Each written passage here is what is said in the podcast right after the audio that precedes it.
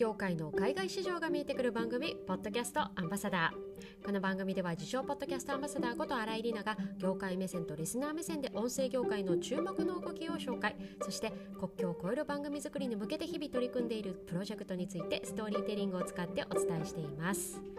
さて今回はポッドキャスト翻訳プロジェクトシーズン2の第2話です。え前回のエピソードではコロナがターニングポイントとなって方向転換することにしたこのプロジェクト。新たに日本の音声業界を盛り上げるという目標を設定してまずやり始めたブログ開設についてお話をしました、まあ、人気が全然出ないブログを書き続けて1ヶ月半。ここで初めて存在を知った Voicy との出会いについて今回はお話をしていきたいと思います。本編の書き起こしをご覧になりたい方は概要欄にリンクを貼っておりますのでそちらからご覧ください。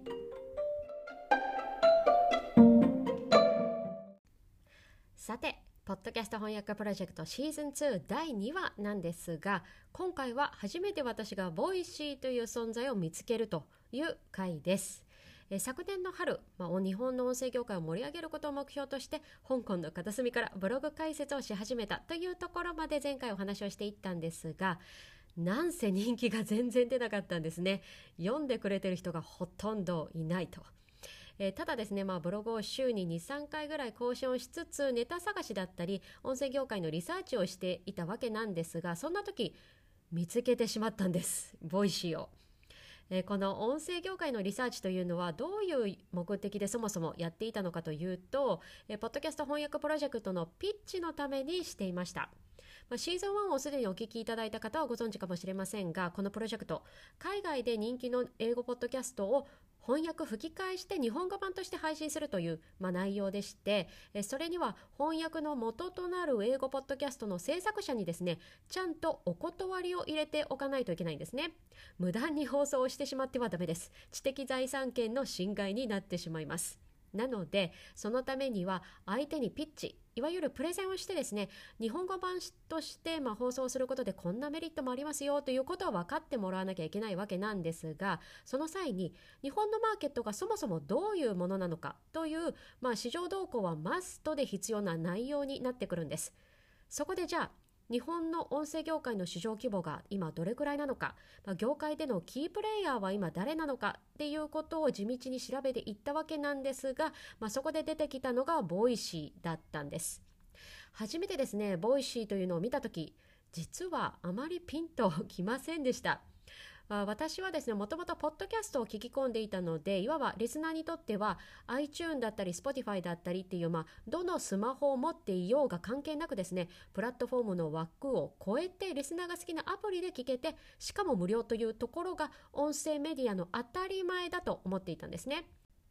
で一方で、 Voicy は専用アプリをダウンロードしないといけないということがですね、個人的には最初手間だと感じてしまったんです。えー、というのも当時私が持っていた Android のスマホの容量がパンパンでですね、まあ、新たにダウンロードできる隙間もなかったんですよね。なので余計にそこが個人的には当初納得がいきませんでした。が、いろいろリサーチをしていくうちに、まあ、この会社のミッションにはものすごく共感するところがあって、まあ、いろんなサービス設計も私のようなリスナー目線ではなくってクリエイター目線で例えば音声コンテンツが作りやすくすることで市場を広げていくというようなやり方もあるんだなというふうに考えていくようになりました。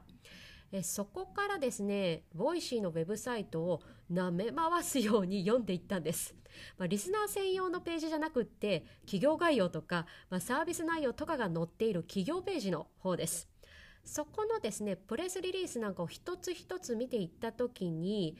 オーディションという文字をついに見つけたんです。しかも、英語ニュース。食いついて読んでいくと、まあ、何々ニューヨーク・タイムズの記事を取り上げて英語単語解説をするという、まあ、新しい公式番組のパーソナリティを募集中とそうなんです。これがですね、 Voicy News Brief。今私が担当している Voicy の公式英語ニュースの番組だったんです。で、この募集を見つけたのが昨年の5月の中旬。まあ、募集締め切りまでですね、2週間を切ったぐらいのタイミングで、このたまたまオーディションを見つけました。おうおう、これ間に合うじゃないかと 思ったんですね。ただ私人生で一度もオーディションなんてものを受けたことがなかったんですよね、まあ、ピアノの発表会とか、まあ、就職面接とかですねそういうことはあるんですけれどもオーディションっていうまあ本格的な自分の声とか演技とかを見てもらうための場所というのは全くしたことがありませんでした。いやいやどうするのと。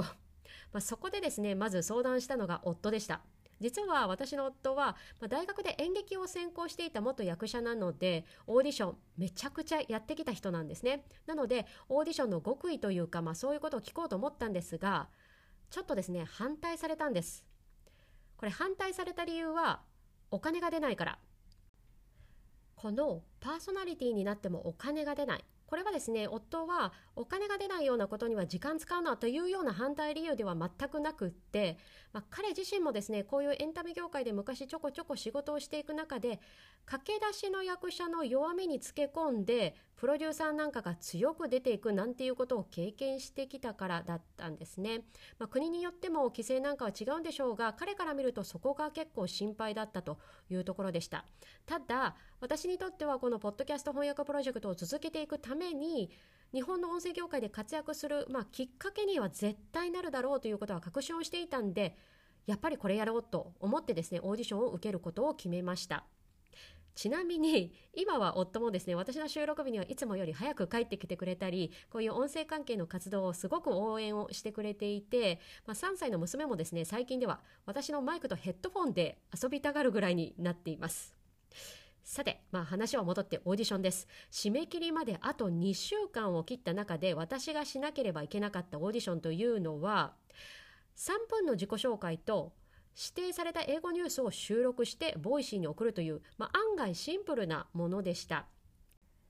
もちろんこの時コロナ真っ只中ですし全てオンラインで行われるというのは予測はしていたんですがやっぱりここが声のメディアですね Voicy の収録専用アプリを使って自己紹介のニュースをまあ、収録して送れば完了という、まあ、実は応募する先の Voicy という人たちの顔を見ることなく Zoom 面接なんかもなくできてしまうというものだったんです。まあ、この時ですね、すでにブログでテキスト版と音声版の同時配信をし始めて1ヶ月半くらいが経っていたところでした。なので、このオーディション用の自己紹介というのも、いつものブログ制作の、ま要領でですね、原稿を書いてそれを読むという方法で始めました。いやー、これ何回も書き直しましたね。えー、志望動機ももちろん盛り込まなきゃいけないし、自分の今までの略歴も入れて3分という制限時間もある。まあ、普段のブログというのは自分で時間制限もなしでその時に自分が発信したい内容をまとめて、まあ、自由に放送ができるものなんです。まあ、それに対して今回のオーディションというのは話すテーマが決まっていてしかも3分という時間制限もある、まあ、そんな制限がある中でですね音声配信をするということ自体が実は初めての経験でしたなので何度も喋る順番を入れ替えたり、まあ、印象に残るキーワードを探したり、まあ、できるだけ3分飽きずに聞いてもらえるようなストーリー展開というのが、まあ、この自己紹介でできないかいろいろ試行錯誤をしました。そして収録です。ここではですねもう噛まないことこれが一番大変でしたね、まあ、普段3分ベラベラと喋り続けて1回も噛まないことってありますか？まあ、自分で書いた文章でもアプリの録音ボタンを押した瞬間に緊張してしまってですね噛んでしまったり、まあ、しかも今回は日本語だけじゃなくて英語のニュースの原稿も収録しなきゃいけないということで、まあ、原稿を書いてからの収録だけにですね確か3日間ぐらいかかりました。まあ、そんなこんなで無事送信ボタンを押してオーディション応募完了となったわけなんですがこの送信ボタンを押してからあと気になるのは結果ですよね、まあ、応募締め切り日の翌週から早速結果発表がされるという予定でした、まあ、当日の朝からですねなんだかそわそわしてスマホを見ながらメール来てないかなこうなんかアプリに連絡来てないかなと、まあ、5分に1回ぐらい見てました。来なかったんです。その当日。そして翌日1通のメールが来ました。今回たくさんのご応募いただき悩んだ末残念ながら全体のバランスを見てパーソナリティを他の方にお願いすることになりました。もうショックでしたね。私全力投球したものは絶対合格するだろうと、まあ、普段からですねなぜか変な自信を持っているのかこれ受かるだろうと確信をしてたんですね。こんなに音声について熱く思ってる人は他にはいないだろうと。ただですねダメでした。落ちました。初オーディション。ここでふと思った方いらっしゃるかもしれませんがじゃあ今なんでパーソナリティやってるのと。そうなんです。私一度オーディションに落ちてるんです。実はこの Voicy News Brief という番組の初期メンバーでは私ないんです。1.5期生とも言いましょうか。実は他の方と時間差あるんです。この復活劇どうやって一度落ちたオーディションからパーソナリティとなったのか。こちらは次回のエピソードでお届けしたいと思います。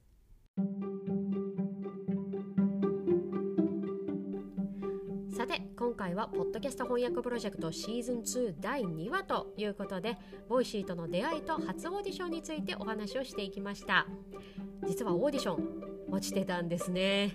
えー、最初からこの Voicy News Brief をお聞きの方はすでにどういう展開なのかご存知かもしれませんがここから一発逆転復活劇が始まります、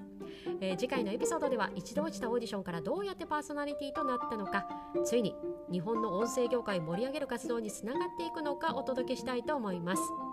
今週の金曜日は通常放送そして来週6月14日に続きのシーズン2第3話をお届けしたいと思います。ぜひお楽しみに。